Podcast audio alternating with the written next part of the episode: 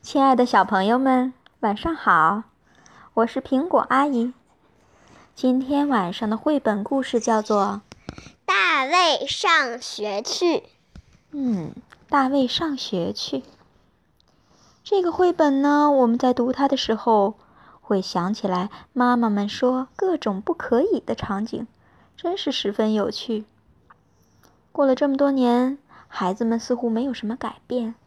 同样没改变的还有学校里的规矩，让我们跟着孩子们一起回忆吧。开始喽！大卫的老师总是说：“大卫不可以，不可以大叫，不可以推人，不可以在走廊上奔跑。”大卫，你迟到了。大卫，回去坐好。上课不可以吃口香糖。大卫要先举手，手不要乱碰。注意听讲。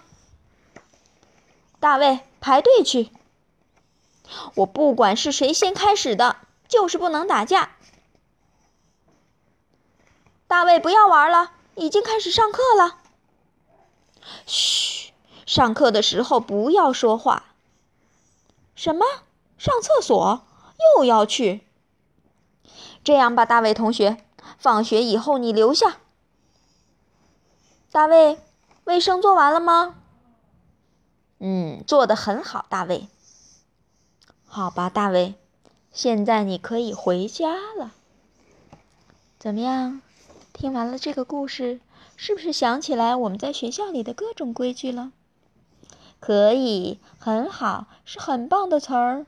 不过，这样的词儿显然没有办法阻止我们在走廊上奔跑。